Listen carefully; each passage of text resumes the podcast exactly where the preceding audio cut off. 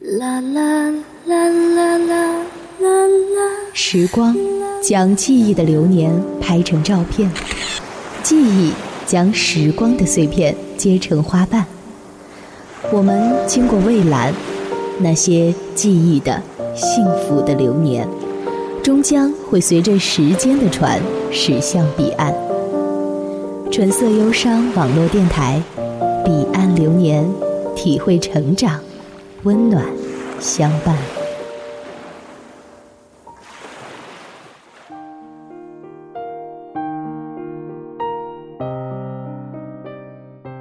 我在金边给当地小学生做英语老师的时候，那里爆发了最严重的儿童手足口病，许多学生因为医疗条件限制没能得到有效治疗而死去，大部分学校被迫放假。我是因此才得了假期去暹粒的。暹粒是一个小城，这里的一切，旅馆、饭店、市场，都是依靠吴哥窟而存在的。城市很小，却有一个机场。事实上，对于大部分来柬埔寨旅行的人来说，去暹粒的人可能远比来金边的人多。金边并不是什么很有名的旅游城市，反而暹粒因为吴哥窟而举世闻名。可惜的是，尽管是非常有名的景点，这些人气也并未被置换成金钱，放到当地人的口袋里。很早的时候，吴哥窟就已经被法国人收购。倘若撇开吴哥窟，暹粒也不过是另一个金边。因为在从金边来暹粒的路上，我已经丢了 iPod，所以在暹粒的时候，我几乎都是小心翼翼、提心吊胆的。但是吴哥窟太美了，美到我完全卸下了防备，以至于等我逛完吴哥王城的时候，我的零钱包也丢了。所以。我几乎是攥着自己的钱包走的。在吴哥窟的第二天，我在一个不知名的神庙遗迹里坐着休息，一个十二三岁的小女孩，身上带着一大堆纪念品，跑到我面前。她是典型的柬埔寨小孩，黑黑的，身材很小，眼睛大大的，看起来格外单纯。可是我的零钱包，就是在前一天。在和一群小孩子买纪念品的时候丢掉的，所以对此我格外警觉。没等他开口说话，我就站起身来打算离开。小女孩赶紧跑上来，叫着：“先生，买一个！先生，买一个！”我有点意外，她说的是中文，尽管发音很蹩脚，但是能听得出她说的是什么。是谁教你中文的？我问她。他却一脸茫然，我一愣，用英语重复了一遍问题。小女孩小声的用英文说：“我只会说几句，是和游客学的。”她好像很害怕我的样子，但是看我想走，又不得不跑上来，希望我能买点她的东西。见我有停下的意思，他赶紧开始推销：“先生，这个明信片有邮票的，这些全部一起只要一美金。”他手上举着一盒大约有十张的明信片，我拿着翻了翻，是那种印制比较粗糙的品种，多是吴哥窟和暹粒的一些景点。他看我的表情，以为我对这种式样不感兴趣，又赶紧塞了两套其他样式的明信片给我。柬埔寨的景区与国内最大的不同在于，国内景区里东西要比外面贵上好几倍，而在吴哥窟恰恰相反。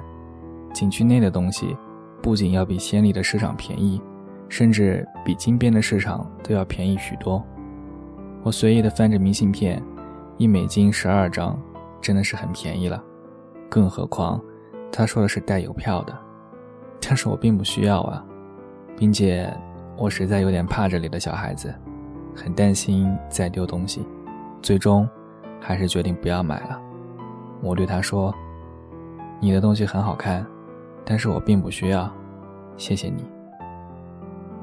他看我要走了，赶忙跑到我面前拦住我，又从口袋里掏出一个手工的手环，说：“你买一盒明信片，送一个这个给你好不好？”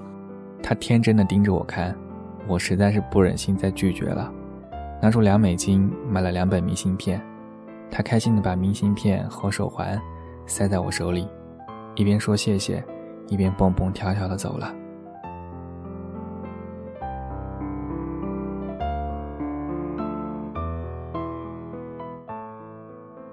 天气实在有点热，我拍了几张照片之后就不想动了，索性就坐在树下喝水休息。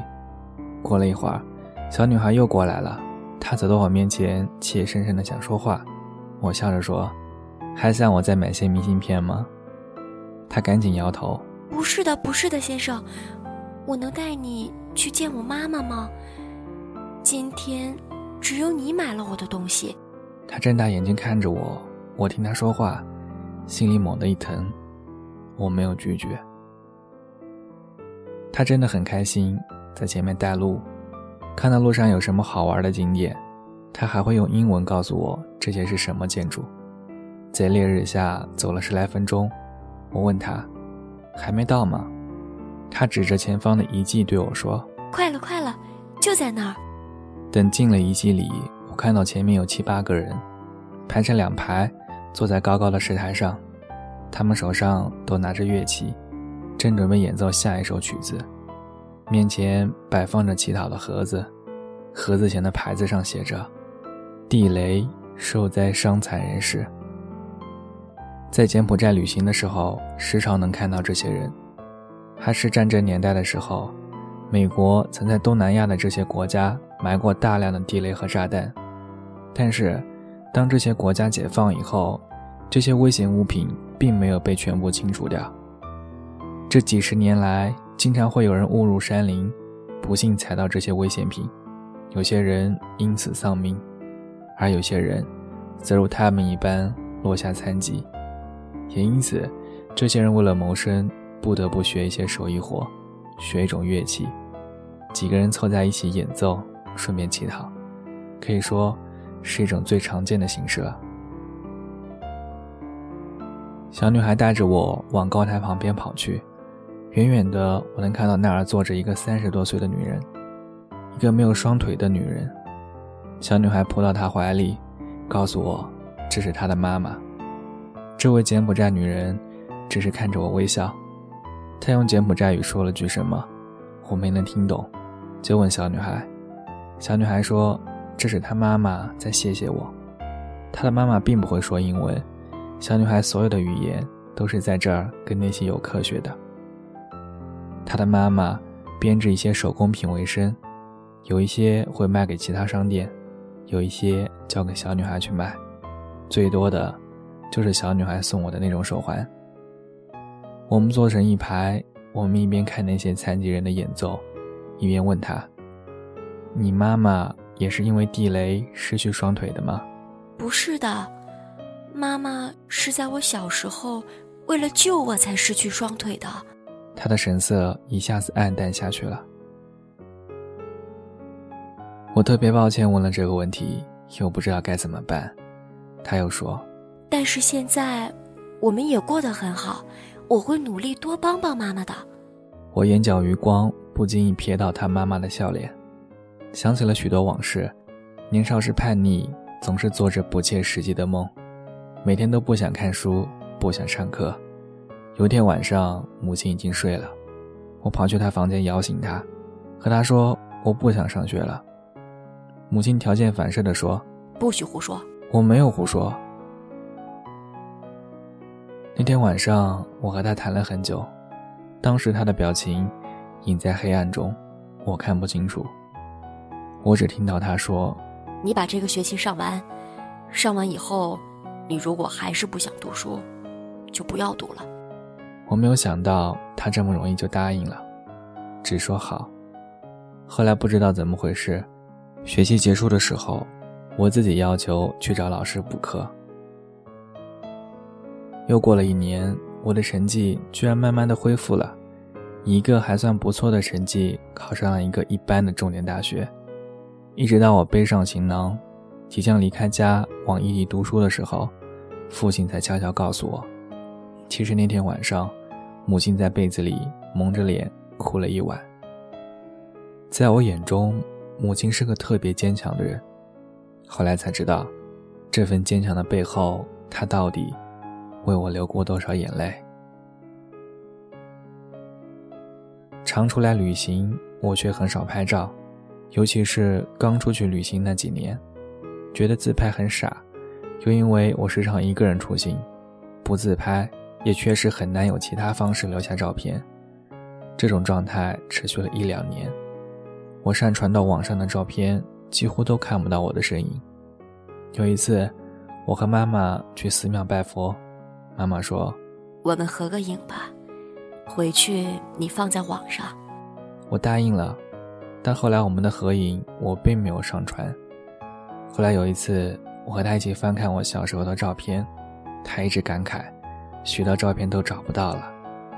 我长大以后，这相册里就没有放进过新的照片。我想起在寺庙里和妈妈拍照的时候，妈妈说：“你多拍些自己的照片吧。我有时候在家里想你，想找一张你的照片都找不到。以后看着这些照片，才能想起妈妈也和你一起出来玩过。人能有多少时间呢？”过了一天，就是一天了，总要留点念想。此时的我，多么遗憾，带的不是拍立得，我多想给他们拍一张照片，留作念想。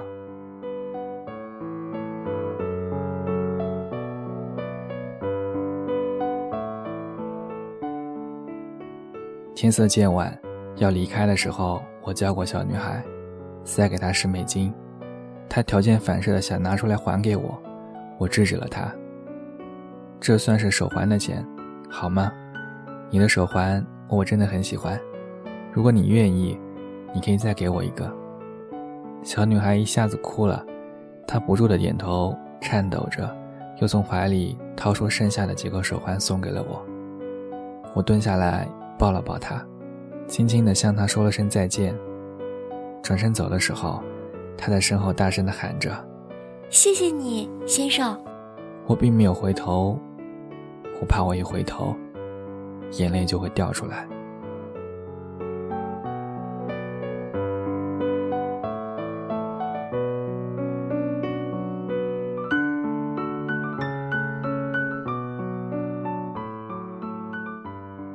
年少无知的时候，总觉得自己无论是人间冷暖。还是世态炎凉，多少懂了些。后来才明白，那些不过是为赋新词强说的旧愁。可是，在转身的一刹那，我依然觉得心脏抽搐的疼痛。人这一生，到底要遭遇多少苦难，经历多少因缘，才能真的求渡苦海，立地成佛呢？这一路太难了。难道我们中有许多人都选择了放弃？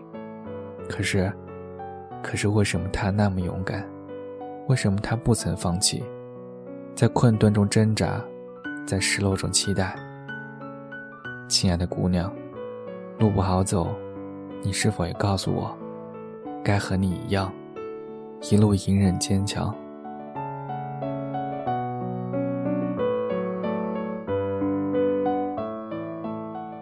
回去的时候，同行的伙伴问我手环在哪里买的，我把这个故事讲给他们听。他们一边翻看着我的明信片，一边满是唏嘘。忽然，他们中有人对我说 c r i c k y 这些明信片上带的邮票是印刷品，没法邮寄的。”我笑着应了一声，没有再说话。那些明信片都没有寄出去。我一直把它们和那些手环放在一起，带在身边，带回了国内。翻了那么多遍，我当然知道这些明信片是没有办法邮寄的。我知道啊，但是我也知道，他一定并不知道。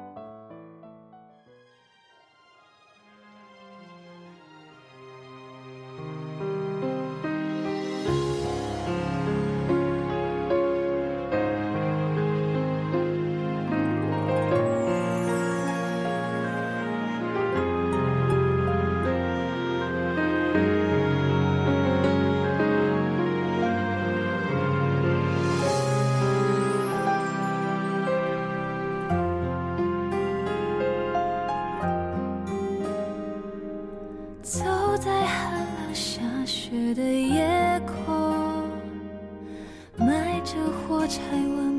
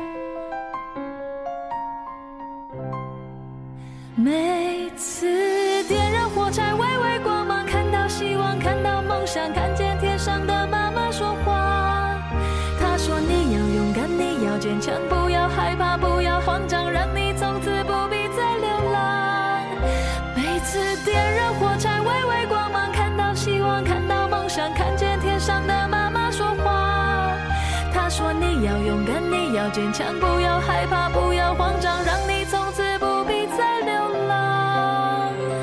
妈妈牵着你的手回家睡在温暖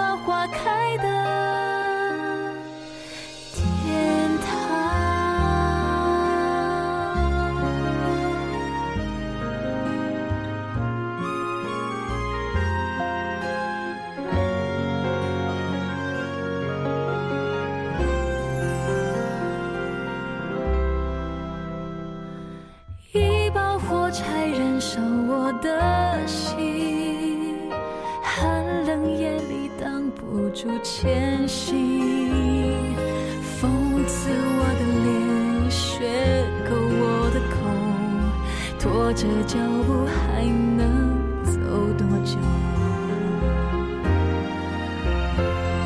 有谁来买我的火柴？有谁将一根根希望全？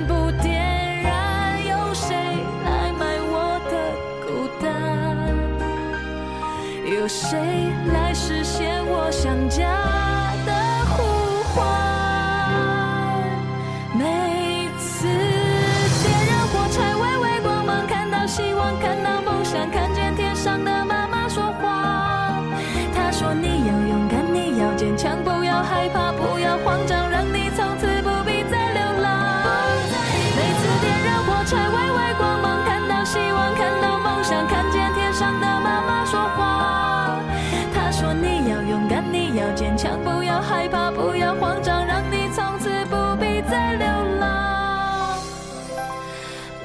么牵着你的手回家，睡在温暖花开的。